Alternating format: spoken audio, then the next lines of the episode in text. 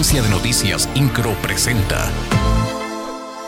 Resumen informativo. El sector agropecuario sigue siendo columna estratégica de la economía queretana, afirmó el gobernador Mauricio Curi González al inaugurar la décimo primera edición del Foro Nacional Holstein 2022, que por cuarta ocasión se celebra en Querétaro, Centro de Congresos.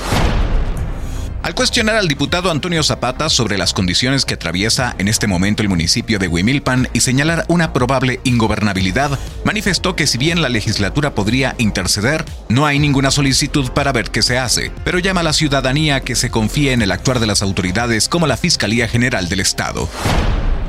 La magistrada presidenta del Tribunal Superior de Justicia, Mariela Poncevilla, reportó que en prisión preventiva oficiosa se encuentran dos imputados por dos feminicidios ocurridos en diferentes hechos en el estado de Querétaro. Hay que señalar que el primer caso se registró el pasado 20 de julio donde un hombre mató a su mamá en el municipio de Colón. El segundo caso fue el 31 de julio donde una mujer falleció tras ser apuñalada por su expareja en una fiesta de la comunidad en Santa María Begoña en el municipio del Marqués.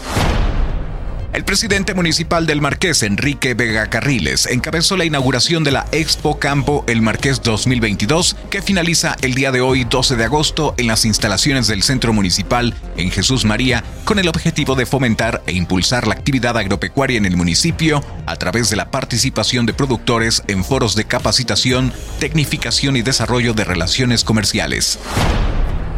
La secretaria de Cultura Estatal, Marcela Herbert, informó que actualmente se realizan trabajos de mejoramiento y rehabilitación en varios inmuebles culturales del estado de Querétaro, esto con el objetivo de dar a la población una mejor calidad y servicio en estos espacios. De esta manera indicó que la rehabilitación se lleva a cabo en el Museo de la Sierra Gorda de Jalpan, en Santa Rosa de Viterbo, en el Museo de la Restauración, en la Casa del Faldón, en el Museo de la Ciudad, el Museo del Arte Contemporáneo, Museo de Arte de Querétaro, Jardín del Arte y el kiosco del Jardín Cenea.